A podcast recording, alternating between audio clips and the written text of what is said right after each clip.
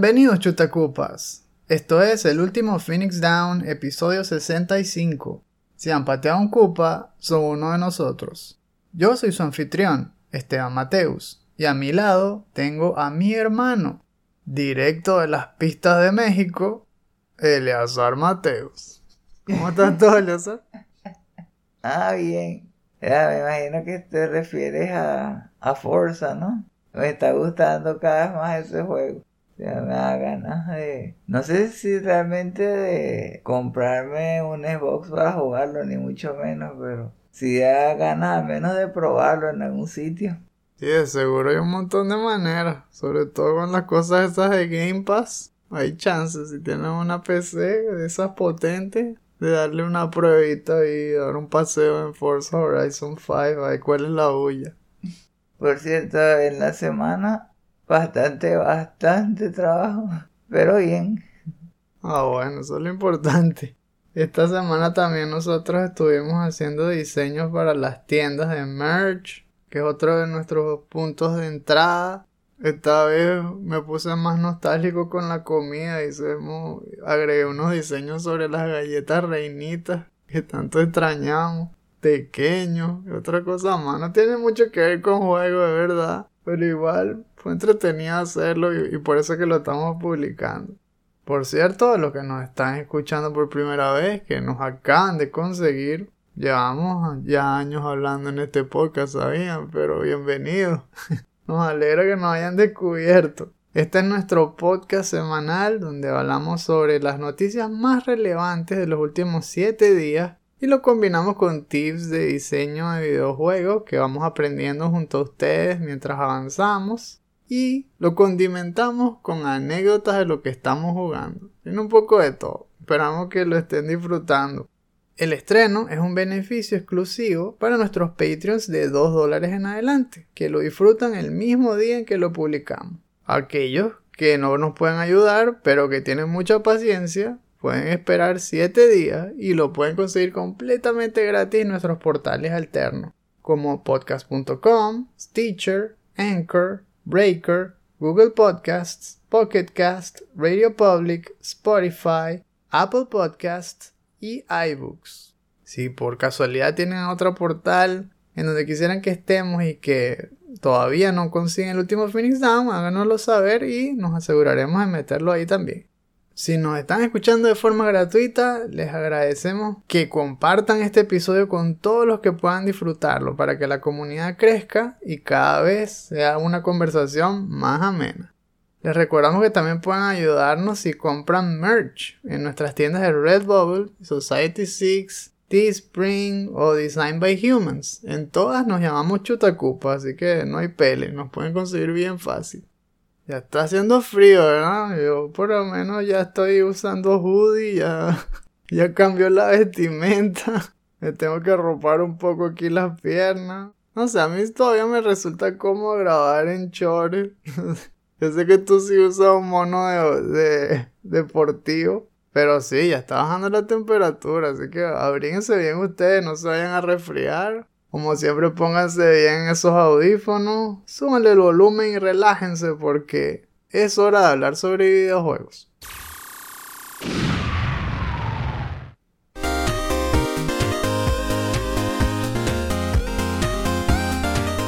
Como siempre, tenemos aquí el abreboca del recuento de la semana con una rafa de noticias cortas que me parecieron también que hay que colocarla, aunque no vayamos a hablar a fondo de ellas. Por ejemplo, ¿sabías que ahora PlayStation está en la Champions? Literalmente en la Champions League. Sí eran sponsors desde hace años.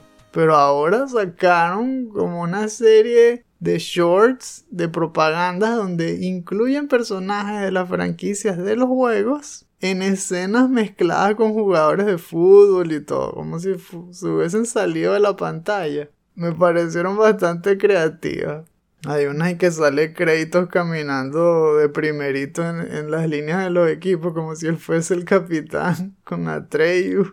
Eso sí sería nuevo. Hay niñitos con hombres jugando al mismo tiempo. Perro. Esos niñitos tienen que ser unos fenómenos. Está también Ratchet Clank, sale Nathan Drake. Tú lo viste, ¿no? Sí, fue cómico. Ah, me recordó un poco a esto de las propagandas que veíamos del mundial. Tenía una música pegajosa y ponían a los mejores jugadores del mundo, todos unidos para ganarle a, a un enemigo en común. Ah, tú dices de- el demonio ese gigante, ah, la de Nike, sí, esa propaganda es inolvidable. Or what, este cantona al final. Aunque aquí, bueno, no se pasaron de fumado. Los, los personajes no salen jugando fútbol, menos mal. No pusieron a créditos ahí driblando. Eso sería el colmo. Como lo que le hicieron en Fortnite. Que man, nadie lo perdonó. Siempre pusieron puro gif de créditos bailando ahí todo raro. Respetaron a los personajes. Eso es lo que me gusta sobre todo. Que lo hicieron con un buen toque. Y queda bien y todo al final Drake viendo el partido desde el tope del estadio. Buenísimo. Otra cosa que quería mencionar era la saga terrible de Activision Blizzard. Siguen su espiral hacia el, el desastre. Muchos dirían que, que bien merecido por todo lo que está ocurriendo detrás de telones con el rollo de las denuncias de acoso sexual y todas esas cosas. Todavía el juicio no se ha terminado, no, no- no se ha todavía calmado todo lo que realmente nos va a decir la verdad, ¿no? Pero en cuanto a la parte de los juegos, también se han visto muy afectados, obviamente. Y ahora han retrasado Overwatch 2 y Diablo 4 para más allá del 2022. Se suponía que al menos Overwatch 2, que era como una expansión súper pesada del 1, iba a salir el año que viene seguro. Diablo 4 no se sabía realmente. Ese juego siempre tarda muchos años en hacerse. Pero ahora es seguro que no salen el año que viene. Mínimo en el 2023, pero quién sabe. Además sabemos que la compañía está reestructurándose, hay mucho desorden, muchos líderes renunciaron, hay despidos, están realmente en caos. Y no somos los únicos que nos dimos cuenta porque resulta que últimamente cayó el valor de las acciones un 14%. Es decir, que hasta los inversionistas les está dando miedo lo que está pasando con Activision. Están saltando del bote, están yéndose como, como ratas en, en el Titanic. Bueno, solo quedará a ver qué es lo que queda cuando se, uh, se aclare el aire, ¿no? Pase, se, se calme el polvo, decante todo y, y veamos el nivel de destrucción. Para que sepamos sobre qué bases se van a construir el futuro de esta compañía. Y por último, otra catástrofe más, pero esta vez con Nintendo, porque resulta que el online pack es un chiste. No solamente el precio fue terrible, que costaba más el expansion pack que el plan original, sino que básicamente todo lo que trae tiene algún problema. Vimos lo de, ah, no, que trae juegos de Sega, pero, pero los juegos son los que ya existen en mil y otros lugares, entonces ¿para qué los vas a querer? No, entonces trae los juegos de 364 y se puede jugar online. Ok, buenísimo. Y cuando la gente los trata de jugar, el lag es terrible. El input de los controles es malo. Se entrecorta literalmente. O sea, cae la frame rate tan grande que se paraliza el juego literalmente. Entonces ha sido, wow, súper desilusionante. No sé qué es lo que les pasa. O sea, no pueden hacer nada bien cuando tiene que ver con online. Hay un problema serio en esa división. Es como si tuviesen que darle pausa, hacer borrón y cuenta nueva y traer gente que no sea de Japón, será. Porque son, son estrellas haciendo juegos. Pero en esto les falta mucho y requieren ayuda. Yo digo que eso, terminen de cortar, traigan asesores de Estados Unidos o de Europa y mejoren ese servicio porque así no pueden seguir, es terrible. Parece mentira que cueste más caro que normal. Y que expansion pack, wow. Es puro dolor hasta ahora. Ojalá que lo puedan arreglar. Ahora sí, vamos pasando a las noticias grandes de la semana. Como siempre, traemos dos para que el programa no sea infinito. La primera se trata de una noticia que nos cuenta lo que realmente está haciendo Amy Hennig, que llevaba desaparecida varios años. Y resulta que está haciendo un juego para Marvel. Esa noticia salió el 29 de octubre, es decir, a finales de la semana pasada. Y leímos un artículo de Push Square que estaba diciéndonos que su compañía, que se llama Skydance New Media, de la cual Amy Hennig es ahora presidente, entonces dijo que están haciendo un juego original para Marvel. Dijeron que el título va a ser un blockbuster, action adventure y que va a estar totalmente guiado por la narrativa, dándole un giro nuevo al universo Marvel. Ustedes saben, ese, ese tipo de lenguaje de marketing y tal donde dicen mucho pero al mismo tiempo no dicen nada. No sabemos de qué se trata. Eso de action adventure blockbuster es como describiendo cualquier juego prácticamente hoy en día. Que todos mezclan géneros entre sí. Pero sí, pudiésemos esperar algo como siempre en tercera persona. Con mezcla esto pues de un poco de saltos, platforming, combate tal vez shooter quién sabe, depende también de qué personaje es el que vayan a tratar, ¿no? Digo yo.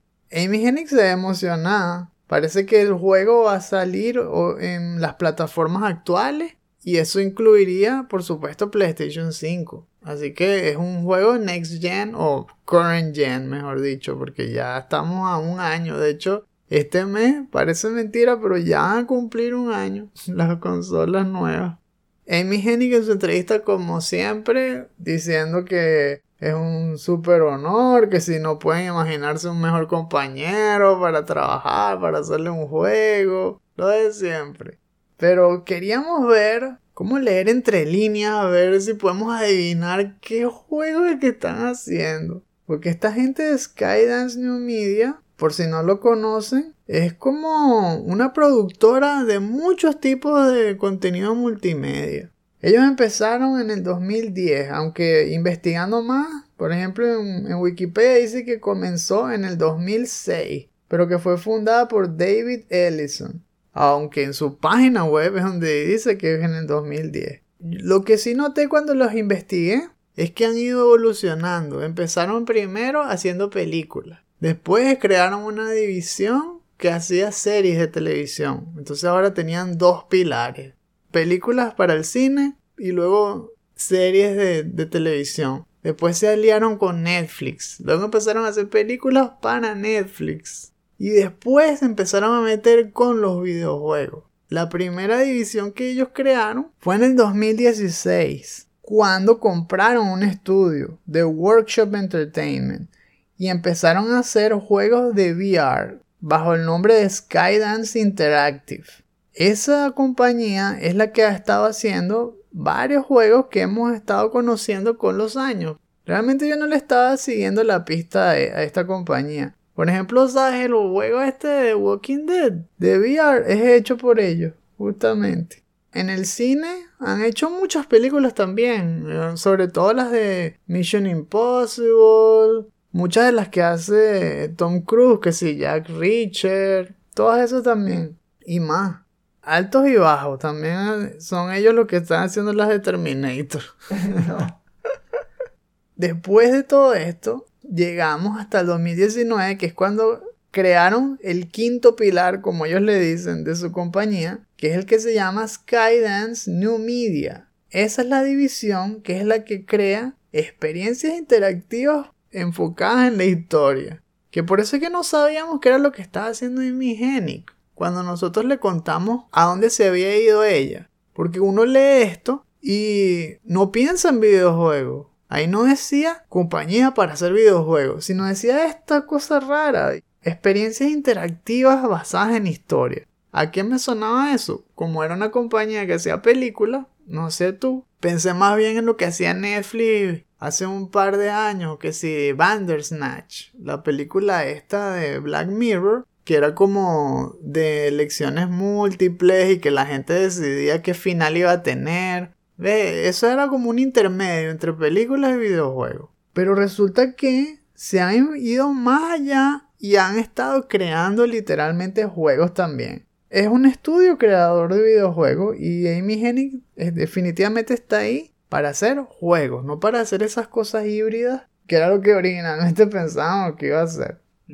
En el 2020 fue cuando vimos que sacaron una de sus últimas películas, que sí, The Old Guard, esta con Charlize Theron y tal. Pero también fue importante porque Skydance Interactive sacó el juego que estábamos hablando ahorita, The Walking Dead Saints and Sinners. Y además empezaron a crear un estudio de animación, Skydance Animation Madrid.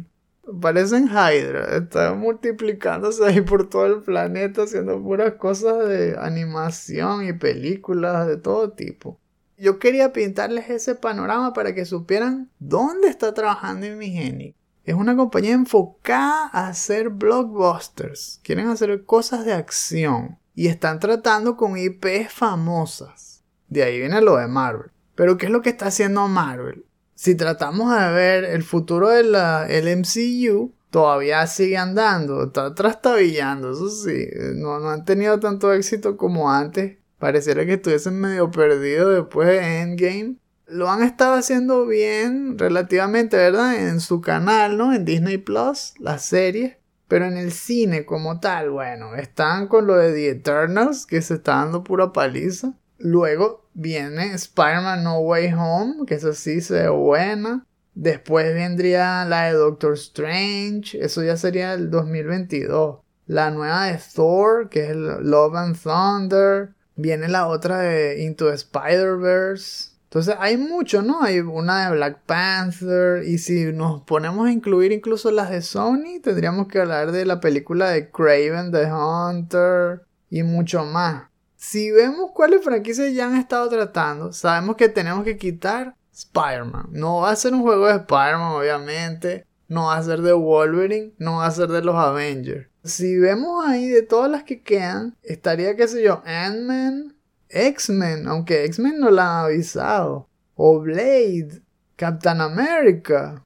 Todavía hay mucho que tratar de descubrir, hay mucho potencial. Amy Hennig siempre es buena escribiendo también para personajes que son aventureros y que tienen ese estilo de Nathan Drake.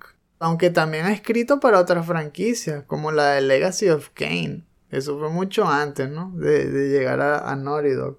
Pero algo curioso sucedió. Durante la semana hubo una entrevista ahí de este Kevin Smith con uno de los supuestos escritores de ese juego que está haciendo Skydance Media. No podían decirlo, ¿no? Cuáles eran, pero Kevin Smith sabe cuál es. Y entonces le preguntó a los del chat a que dijeran cuáles eran.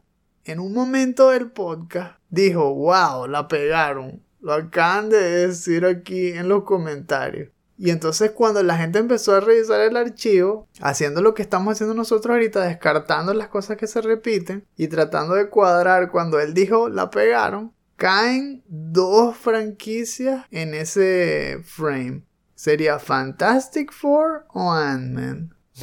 ¿Cuál crees tú que pudiese estar haciendo en mi genio? Quedaría buenísimo si Fantastic Four. Se apoyan un poco del juego de Guardians of the Galaxy. La verdad que ya tuvo éxito un formato fresco, ¿no? Y les permitiría agregar bastantes personajes con mucha flexibilidad de mechanics. El traversal, ¿verdad? Moviéndose con todos esos cuatro que son totalmente diferentes. The Thing es más como Hulk. Mr. Fantastic podría moverse más como Spider-Man, estirándose. Su, eh, esa es más difícil que corra, pero al menos Tendría que estar montándose, qué sé yo, en naves que haga Mr. Fantastic. Porque en las peleas donde ya sería mejor haciéndose los, escudos de fuerza y todo eso. Y el más divertido de moverse es Human Torch. Volando por todos lados. Ver, sería como Iron Man. Esa IP tiene muchos personajes famosos. Tener la oportunidad de entonces escribir una historia con Doctor Doom. O con el Pana Galactus el chiquitín, pero que esta vez no sea una nube, por favor, que no sea una nube volando y ya. O Silver Surfer, abre bastante el potencial. Por el otro lado, Ant-Man sería algo nuevo también, algo diferente, porque no es un héroe tan famoso como los Fantastic Four, no sería tan blockbuster, Pero me gustaría ver qué giro le da Amy Hennig a ese personaje. Probablemente lo haría tal vez súper parecido a Nathan Drake con muchos quips, así, muchos chistes. Pero la aventura y los setups no quedarían mal volverse de miniatura y crecer y todo el juego de tamaño. Esos mecánicos también quedarían buenísimos. Así que bueno, hay mucho por lo que ilusionarse, ¿no? Siempre con cuidado, eso sí. No sobrepasarse con las expectativas, ya sabemos qué es lo que puede suceder con eso. Mientras más cuerda le damos, más posibilidades de desilusión hay. Así que vamos a estar optimistas, pero con cuidado, pasito a pasito. Pasemos entonces a la segunda noticia que simplemente titulé Navidad Verde. ¿Y a qué me refiero con eso? A un repaso de lo que ha estado haciendo últimamente Microsoft y de cómo planean cerrar este año. Todo comenzó cuando leí un artículo de IGN en donde salía que Sega y Microsoft estaban anunciando una alianza estratégica. Eso fue el primero de noviembre. Y por supuesto un montón de gente ya diciendo, ay, ya está, Microsoft compró Sega. Yo que, what? También. Entonces leí el artículo y no, no tenía nada que ver con eso, sino que simplemente estaban ahora trabajando en conjunto, pero para utilizar la plataforma Azure de Microsoft, que tiene que ver con cloud, con servicios de cloud y que es algo mucho más general. Esto lo ha hecho también incluso Sony. Y obviamente Microsoft no compró Sony, sino que Microsoft trabaja a muchos niveles y definitivamente esta es la estrategia que se nota que ellos están haciendo últimamente. Están valiéndose de todos esos assets de compañía gigante que, que va más allá de los videojuegos para afianzar todos y cada uno de sus pilares. Vimos entonces cómo presta sus servicios de cloud a otros servicios, incluyendo la competencia, pero ahora está ramificándose, está haciendo zapatos. Hizo una alianza con Adidas, no sé si viste la propaganda. Van a salir unos sneakers celebrando el vigésimo aniversario de Xbox. Y se llaman Xbox 360 Forum Mid. unos zapatos blancos con detalles verdes y todo. Y que, ¿What? Zapatos también. Bueno, Sony también hizo uno de PlayStation también, ¿verdad? El año pasado creo que fue. Pero no solo zapatos, hicieron hace poco también lo de la neverita. que empezó como un meme. La gente echando broma que el, el, Xbox Series X parecía una nevera. Y crearon una neverita. Y no solo eso, sino que se ha vendido súper bien. Se agotó al instante porque cuesta 100 dólares. Y como la vendían en Estados Unidos, hasta gente de aquí de Europa la han importado. Se han comprado la neverita de Estados Unidos para usarla aquí. Eso implicaría comprarse también un transformador y todo. los fanáticos de Xbox aquí también son recios. no les importa nada. Y la neverita tampoco es que ah, del otro mundo. Lo que le caen será que cuatro latas. Una cosa así. Yo creo que es más por la novedad que por otra cosa. Cuatro latas, no puede ser, por 100 dólares. Digo yo, no sé, no me acuerdo bien del tamaño de la foto, pero se ve pequeña. Usando el transformador todo el día, no puede ser. Eso es por algo puntual, me imagino.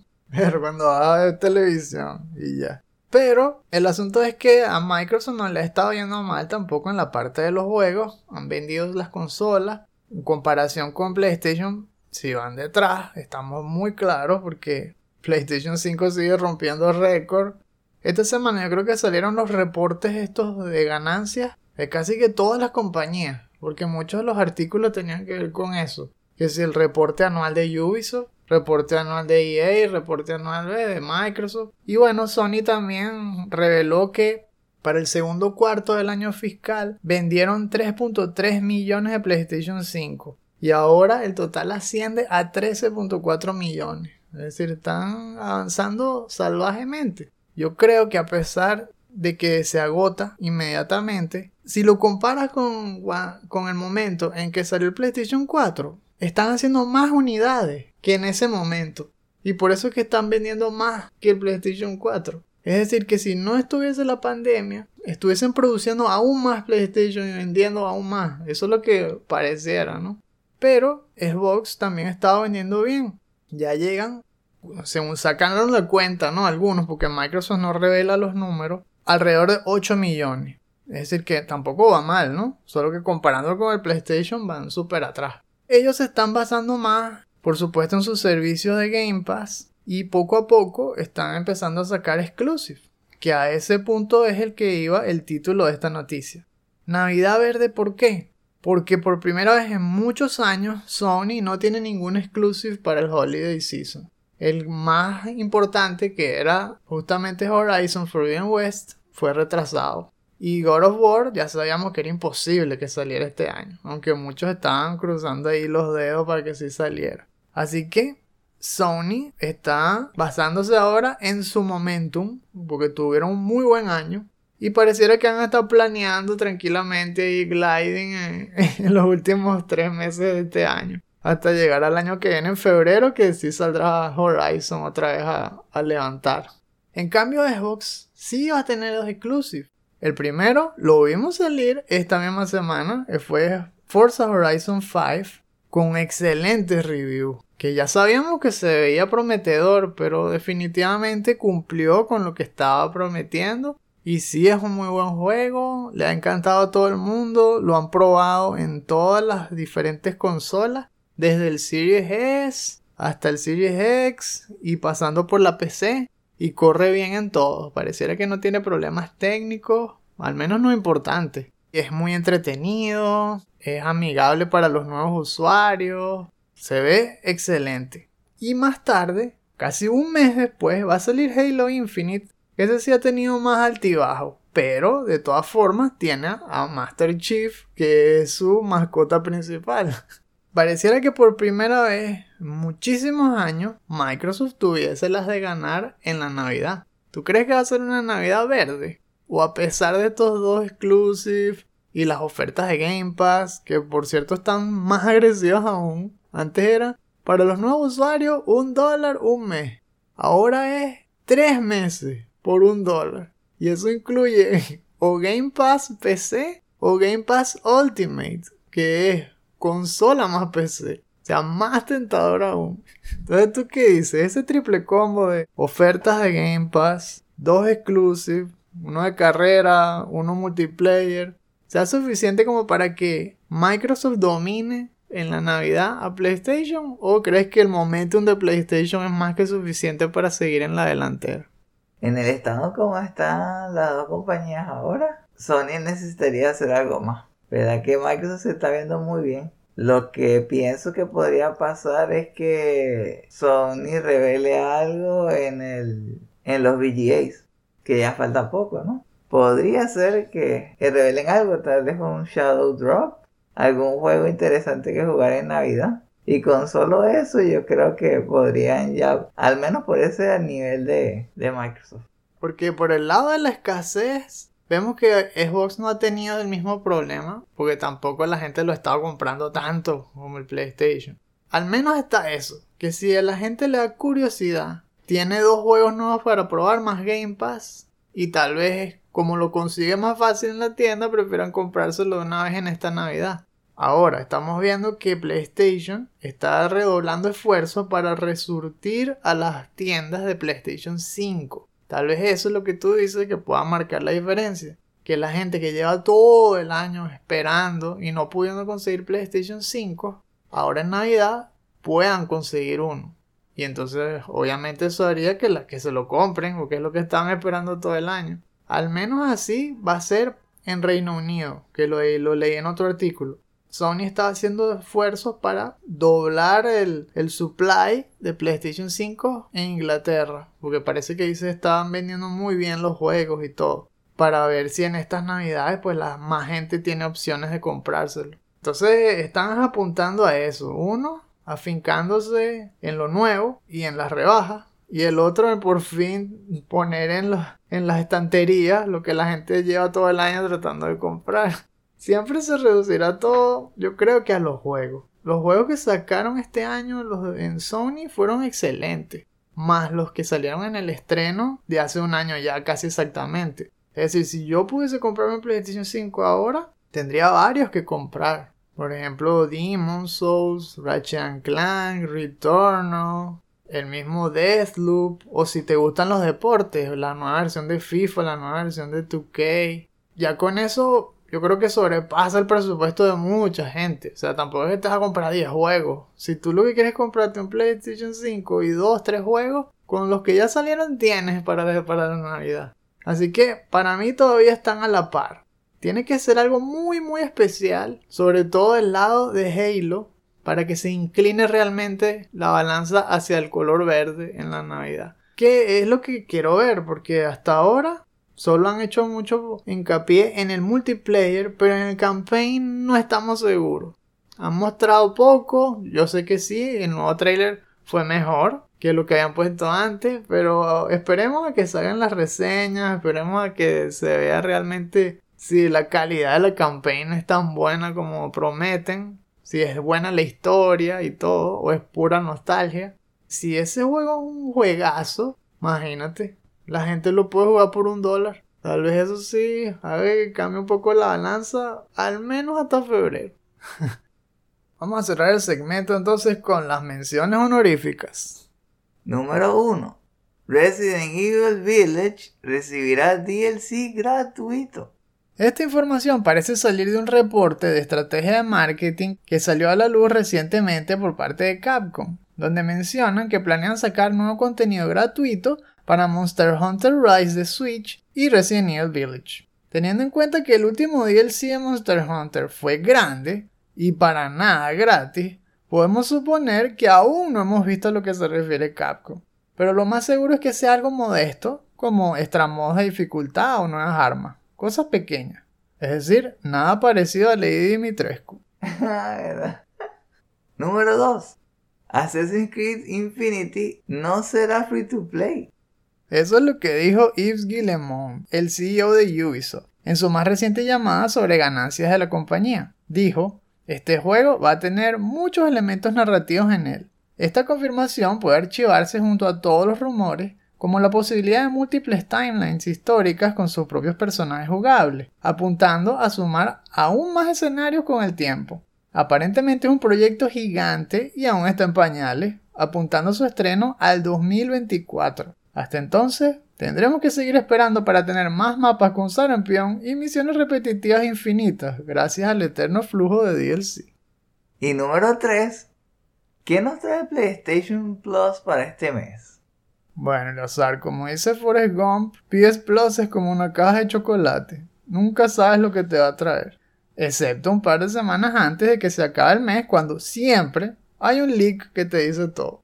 Este mes la balanza se inclinó más hacia los multiplayers online, con títulos como First Class Travel para PlayStation 5 y PlayStation 4 y Knockout City, también para PlayStation 4 y PlayStation 5 pero tratan de apaciguar a los fans del single player con Kingdoms of Amalur Re-Reckoning para PlayStation 4. Como ñapa, meten tres juegos de PSVR disponibles para reclamar hasta el 3 de enero de 2022, incluyendo The Walking Dead, Saints and Sinners, que ya saben quién lo hizo, ¿no? Ah.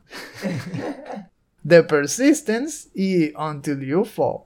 Van a tener para matar bastante fiebre aquellos pocos que se compraron el PSVR. Sáquenle provecho. It's quiet. Too quiet.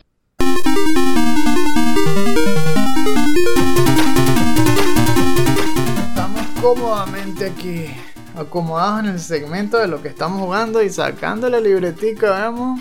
Diablo to Resurrected. Qué raro, ¿verdad? Seguimos aquí metidos paseando por todo Luzgo Lane. Yo ahora sí llegué hasta el final. Recuerden que la última vez estaba paseando por las tumbas estas de Tal Rasha. Y bueno, como está dando pura paliza, voy a saquear todas las siete tumbas ahí, subo de nivel y luego me enfrento a Duriel, que prácticamente mi Nemesis siempre lo ha sido. ¿Y qué pasó? Bueno, me meto en la primera tumba, la primerita de las siete, arriba a la izquierda en el mapa. Y casi que al empezar sale un millón de momias ahí eternas, unos ramen reviviéndolos eternamente con puros espíritus. Masacraron a mi ayudante y tuve que salir corriendo de la tumba. Pero ¿qué pasó, juego? ¡Wow! Me estaba vacilando todo este tiempo.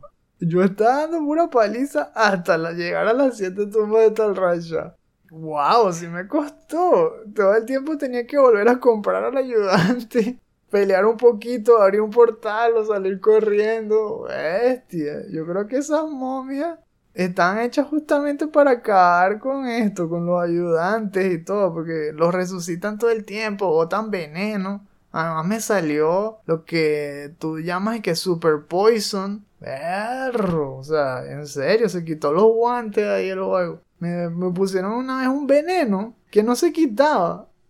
Era yo que, bueno, llevo un minuto verde. Debe ser normal. Pero es que la vida no me paraba de bajar y me tomaba una poción de vida y seguía bajando y seguía bajando y que, "Mm, bueno, me estoy muriendo. no se me quita el veneno. Sí, hasta que era una cosa que, "Ah, ya, ¿dónde está el antídoto? Porque no te sale un estatus distinto. Yo creo que eso sí debieron haberlo actualizado, de ponerlo tal vez de otro color, que si el Super Poison sea morado, algo que te indique que, mira, eh, esto no es lo mismo de siempre, ¿viste? esto no es un resfriado. algo así. Porque así fue rudo, fue rudo. Entonces realmente no las limpié todas, nada más me dio chance yo creo que hacer dos tumbas y luego directo a la batalla final. Y no, hombre. Duriel, Duriel sigue siendo una rata en HD. Definitivamente es mi mayor obstáculo en la campaign, porque como bárbaro siempre tengo que pegar de cerca. Y ese bicho con el aura de hielo es una pesadilla. Apenas empieza la pelea te pone lentísimo y además le da palizo a tu ayudante. Con todo y que es una arquera que se para de lejos y tal. Berro, la vida le empieza a bajar rapidísimo. Como si tuviese veneno prácticamente. Hasta que estalla y muere. Y entonces uno que, what? Nunca había gastado las pociones de Rejuvenation. Tenía todas en el cofre ahí guardadas, así como, como si fuesen puras cajas de, de botella de 2 litros de Seveno, una broma así, bueno, uva hit, pues. Y las tuve que ir sacando todas y, y como también, bueno, si han escuchado los programas anteriores, tengo el control dañado de PlayStation 4 y no me sirven las flechas. Y justamente con las flechas es con lo que uno usa el cinturón para curarse. Entonces solo me sirve la flecha de abajo. Así que solo me podía curar dos veces. Tenía que pegarle ahí a Duriel, todo lento. Y después, cuando veía que me quedara poco, salir corriendo un poquito, abrir el portal y meterme. Entonces otra vez revivir al ayudante, reparar las armas, agarrar dos botellitas más de Wahit y regresar a la pelea. Bueno, así hasta que por fin le pude ganar. Aunque por cierto, el condenado me llegó a matar. Me mató porque yo estaba a punto de matarlo. Le, le quedaba poco, yo creo que 3, 4 golpes. Y me arriesgué a seguir dándole. Pero no, me había bajado mucho. Traté de huir y al final igual me mató. Pero sí pude abrir el portal. Menos mal. Entonces, bueno, tuve que ponerme un arma más rápida y tal, regresar, pero sin dinero, porque también se me había olvidado que había que guardar el oro en el cofre. No sé, pues, yo creo que me acordaba era de la mecánica de Diablo 3, que no tenías que hacer eso. Y entonces cuando vengo, llego a la, a la ciudad muerto, que bueno, ¿qué importa? Me, me re- revivo al ayudante y tal. No, señor, usted tiene cero oro. ¿Qué? ¿Qué? ¿Cómo es eso? ¿Qué pasó? ¿Qué nigeriano aquí me hizo una estafa por internet y me robó toda la cuenta? ¿Qué pasó? Entonces me acordé de eso, que todo el dinero estaba en el cadáver, así que no pude revivir al ayudante. Fui todo con una guadaña que pegaba rapidísimo. Y con eso fue que por fin maté a Duriel, recuperé mi cadáver, mi oro, reviví al ayudante. Disfruté durísimo el cinema para llegar al acto 3. Qué bestial la pelea de Tal Rasha contra Tirael y todo. ¡Wow! Muy pasada. Y llegué a los puertos de Kurast. Y eso se lo contaré en la próxima ocasión. Tuve dos días para jugar. En uno fue corriendo y mi misión era simplemente matar a Rame. Ese era el objetivo. Contraté a un nuevo ayudante, al paladín. Ahí tiene las auras y agarré uno que tuviera el aura de Prayer para que compensara eso de estar usando Sacrifice y no tenía que estar tomando tantas pociones. Eso ayudó. Pude llegar rápido a la pelea contra. Me encantó cómo se vio. Primera vez que veía una Grand Mommy en el nuevo juego y wow, la pelea se sintió más épica. Y cuando murió, viendo cómo se caían los truenos y, y los Holy Nova repartiéndose para todos lados, viéndose en HD. Fue como una recompensa por haberse desviado a esa, a esa misión. Me hizo pensar que, que valió la pena, valió la pena sin dudarlo comprar el juego apenas salió. Después también tuve problemas con los escarabajos. Cuando Ah. salí de la ciudad casi moría. Peligrosos, qué peligrosos. Nada más había un solo grupo en el primer lugar, que es el Rocky Waste. Y después no vi más, menos mal, que así sí pude sobrevivir. Y en el segundo playthrough, la misión era agarrar cubo horárico. Y menos mal que apenas llegué a Dry Hills, está el- la tumba ahí, la entrada a la tumba estaba ahí. Perfecto, me metí de una vez y agarré el cubo. La otra vez te estaba contando que hubo un detalle que me pareció un poco incómodo, que es que como estamos jugando en consola y la versión de consola no te permite mostrar el inventario el- en la mitad de la pantalla como se hace en PC, es más difícil que tú puedas abrir el inventario y por el otro lado agarrar un ítem que esté en el piso y arrastrarlo al cubo horárico. Eso es muy cómodo, pero no se puede hacer me pareció así como más lento. Todo el proceso de agarrar loot, colocarla en el cubo si no tengo espacio y regresar a la ciudad. Pero de todas maneras, me gustó cómo hicieron el diseño del cubo horárico. Cuando uno abre el cubo horárico, me gustó cómo pusieron la interfaz. Me parece que se vio bastante como que agradable a la vista. No pude ir a la otra misión. Nada más me dio chance de ir al waypoint. Encontrar el waypoint de, de ese lugar. No pude ir al Far Oasis, ni ir a, lo- a pelear contra los gusanos, ni nada. Es decir, he estado subiendo un montón de puntos a Sacrifice y ya está como por nivel 13, algo así. Ah, y me gusta muchísimo el back and forward que he tenido con el mercenario. Donde uno puede como que eh, pelear en tag team contra los leapers, por ejemplo, que son como muy escurridizos. Bueno, hubo un momento que me gustó muchísimo, que es que yo vine y casé a uno, ¿no? Y le pegué. Y cuando le pego, viene y se echa para atrás por el impacto. Bueno, el ayudante estaba al otro lado y le clavó la, la lanza. Fue como un, una especie de loop. Ah, sí. Tuve que correr al final para agarrar un trofeo, que la idea era ganar un trofeo en este en esta semana porque es una semana especial que tiene que ver con creo que se llama Enter the Throne, algo así. Mm, verdad. Sí, es una, una de esas promociones de comunitarias donde todos los jugadores de PlayStation que se conecten y se metan ahí, al ganar trofeos, suman unas milestones que destapan premios, avatares y temas y eso. Sí, bueno, intenté hacer uno que tuviera que ver con runas, pero parece que tenía que saberme una combinación de runas en específica y colocárselas a, un- a una pieza engarzada y no me recordaba de ninguna. Y ya se me había acabado el tiempo. Entonces lo que se me ocurrió fue cambiar de mercenario. Tuve que irme al acto 1 y agarrar una... y contratar a una arquera y me parece interesante una que se llama Wendy. La Wendy está ahí ayudándome. Y ahí fue donde quedé.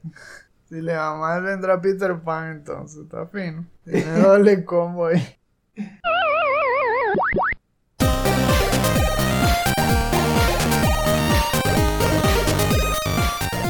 Bueno, ya llegamos casi al fin de la jornada. Estamos a punto de irnos a casa, pero...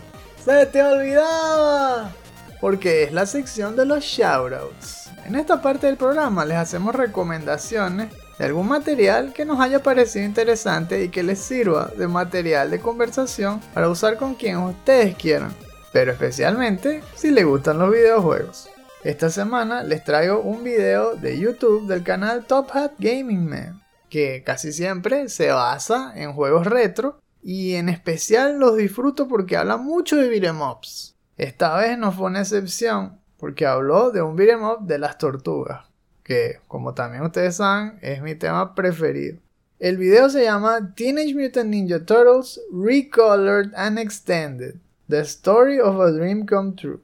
Y fue una doble sorpresa porque este juego es fanmade. Este no es oficial, obviamente. Es estilo el juego este que hablamos nosotros exclusivo para Patreon, que es Rescue Palooza, que está inspirado en los juegos de Nintendo, pero con los sprites mejorados, con un roster más grande, con más enemigos, más etapas, etc. Similar a eso fue lo que hizo el creador de este juego, también inspirándose en las versiones de Nintendo, pero haciendo unas animaciones mucho más elaboradas, es decir, le metió más frames y creó nuevos movimientos para ponerle mechanics de los de los de las tortugas que salieron después. Es como si estuviera jugando el de las tortugas 2 de Nintendo con los mismos movimientos de lanzar a los Foot Soldier y todo de Turtles in Time de Super Nintendo y cosas así. Pero fue doble sorpresa, ¿por qué? Porque resulta que el creador de este juego es un venezolano. Y que wow, en serio. Y este Top Hat Gaming Man lo entrevistó. Su nombre de YouTube es Gabotico. Y Gabotico es las O son ceros. Si lo encuentran por YouTube van a ver que ahí él pone muchos videos de Let's Play de su propio juego. Y también incluye links de descarga para que uno lo pueda jugar. Es un juego que parece que es bastante largo, tiene muchas etapas hay mucho diálogo y todo, y lo hizo él solo, así que se fajó. De hecho, llevaba años en ese proyecto y lo hizo porque él, es dibujante, también era fanático de los beat'em y de las tortugas, y de Rescue Palooza. Le gustaba ese juego también. Y por eso decidió hacer su propio proyecto. Empezó haciéndolo desde cero, pero como vio que era muy complejo, muy complicado, le recomendaron que usara uno, un motor que ya existiera y dos, que comenzara trabajando con sprites que también ya existieran y que luego él los mejorara. Y bueno, así fue como usó OpenBoard con los assets de Teenage Mutant Ninja Turtles 2 de Nintendo. Eh, el video, como siempre, súper informativo, con bastante footage. Y tiene los enlaces para conseguir a Gabotico. Y en Gabotico tienes el enlace para descargar el juego. No se lo pierdan. Está bastante entretenido. Les dejo el enlace en la descripción. Yo les tengo aquí otro video de YouTube. Como de costumbre es de GDC. Y esta vez me parece interesante el título. Porque tiene que ver con la Segunda Guerra Mundial. Se llama Designing the Secret Game That Helped Win World War II. Fue aún más interesante porque el que dio la charla era el autor de un libro que habló justamente sobre eso. El juego de mesa que usaron para correr simulaciones. Ah, por cierto, en Inglaterra. Y lo usaron para ser más eficientes en el combate naval. Es básicamente un You Sunk My Battleship. Pero trataban de replicar una situación que hayan vivido antes para analizar por qué fallaron, por qué perdieron tantos soldados y cómo hacer para para, por ejemplo, sorprender al enemigo y que no los detectaran, cosas así. Y les funcionó. Al principio, muchos de los tenientes estaban escépticos. Había uno en particular que, que pensaban que lo que estaban haciendo era jugar, que estaban perdiendo el tiempo. Pero después que empezaron a aplicar todo lo que ellos habían investigado, empezaron a ver que funcionaba y empezaron a ganar por usar esos, esos trucos, esas estrategias. Y me pareció muy interesante porque es básicamente verle el gran valor a los videojuegos. Un videojuego es básicamente eso. Es un juego de mesa transportado al mundo digital. Dependiendo de qué tipo de juego uno utilice, puede pasar exactamente eso. Uno puede agarrar una situación de la vida real y simularla y básicamente volverse en un experto que pueda llegar hasta salvar vidas. Muy interesante. Él básicamente lee unos párrafos de su libro y lo recomienda. y creo que les puede parecer interesante. Es algo muy parecido a ir a una biblioteca y, escuchar al autor. Y sobre todo el, el mensaje al final deberían escucharlo también. Entonces le vamos a dejar el enlace en la descripción. Y este es el verdadero, ¿ok? Pues, si fuese por EA o por Activision, yo creo que les dirían que esto todo se trata de que mandaron Call of Duty Vanguard al pasado para que los aliados aprendieran a cómo vencer a los nazis y entonces por consecuencia Call of Duty salvó al mundo libre, aunque se haya creado puras paradojas. Así que, así que compren Call of Duty. Esa sería la vuelta que le darían a ellos. No les crean, ok, esta es la realidad, la que dijo Eleazar. Ese es el juego que realmente salvó la Segunda Guerra Mundial.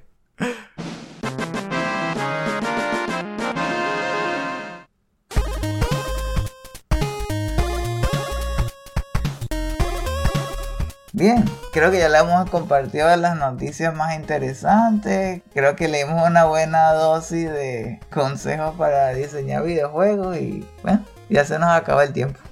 Recuerden que este podcast es un estreno exclusivo para nuestros Patreons de 2 dólares en adelante. Para escuchar cada episodio al momento de su estreno, considera convertirte en uno de nuestros Patreons. Si conoces a alguien que le interese este tema de, de conocer más sobre la industria, o sobre entender más a fondo eh, el desarrollo de los videojuegos, muestra este episodio para que conozca la magia del último Phoenix Down. Esperamos que hayan disfrutado este episodio y que le haya parecido informativo e entretenido. Gracias por habernos acompañado. Para encontrar más artículos, reseñas, videos y podcasts como este, échale un vistazo a nuestra página chutacupas.com. Eso es chuta, K O O P A S.com. En nuestras cuentas de Twitter, Instagram y Facebook los esperan noticias sobre juegos desde indie a AAA y hasta a veces 4AAA, como la compañía de Microsoft. Or so they say. Promociones de nuestros diseños para franela, que hasta podemos diseños de comida, como de pequeños y reinitas, productos que extrañamos bastante de acá y son muy deliciosos, y segmentos de nuestros programas. Los invitamos a dejar sus comentarios en la sección inferior. Tenemos curiosidad, nos gustaría saber. ¿Qué piensan del nuevo puesto de Amy Hennig y ese proyecto en el que está trabajando sobre Marvel? Cada vez que pienso en Amy Hennig, pienso en Uncharted. Realmente no puedo esperar a que salga ese juego. Porque yo creo que a Naughty Dog le falta una persona como ella en su equipo. Y que al fin salga a la luz una nueva entrega y, ella como líder puede ser algo que realmente va a ser un impacto en la industria, yo creo. ¿Qué piensan con lo que va a pasar esta Navidad en cuanto a las ofertas de Xbox y PlayStation? ¿Piensan que tal vez PlayStation tiene una sorpresa guardada por ahí? Porque con esto que ha pasado con los States of Play y los últimos eventos de PlayStation en general, a ver, será que no, le, no les importa realmente cómo termine el año.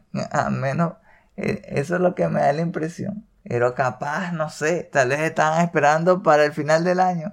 Sería una buenísima noticia. Si no, bueno, como que le habrán dejado el año a, a Xbox para que termine bien. También se sintieron inspirados en hacer un videojuego ya que vieron que un venezolano solo terminó un videojuego de esa calidad y además lo entrevistó Top Hat Gaming Man. A menos a mí me, me inspira, me hace pensar, wow, es posible. Realmente es posible con suficiente tiempo y apoyo, ¿no? Como eso de buscar las, las herramientas adecuadas para agilizar el proceso. No hacerlo 100% todo uno, sino agarrar herramientas claves para cortar los tiempos. ¿Piensan ver el video? Vayan haciendo su propio Skyrim 2D. Si se suscriben al nivel de plata, sus comentarios podrán ser incluidos en los futuros episodios del último Phoenix Down. En Patreon podrán encontrar muchos otros beneficios especiales como destapar episodios exclusivos, acceso a nuestro podcast complementario, el último Phoenix Down DLC, que es un show dedicado a acelerar la nostalgia por los mejores videojuegos clásicos, como las tortugas por ejemplo. Allí nos enfocamos en un solo juego, retrocedemos las manijas del reloj y damos un tour por el proceso de su desarrollo, sus creadores, el momento histórico en el que fue estrenado, y por supuesto la forma en que marcó nuestras vidas. Si tienen los medios y la disposición, deberían probarlo. En los tiers más elevados, hasta podrán obtener su propio avatar HD personalizado, dibujado a mano por Esteban. Si quieren saber más, visiten nuestra página patreon.com slash chutacupas. Ahora, con su permiso, vamos a meternos en un portal para llegar a ese mundo lleno de neblina de Elden Ring, porque lo necesitamos explorar a fondo para el próximo episodio. También tengo que empezar a practicar cómo cabalgar ese caballo espiritual. Es medio escurridizo. A eso hay que tomarle una foto. Nos vemos. Y recuerden, no hay quits, solo retries.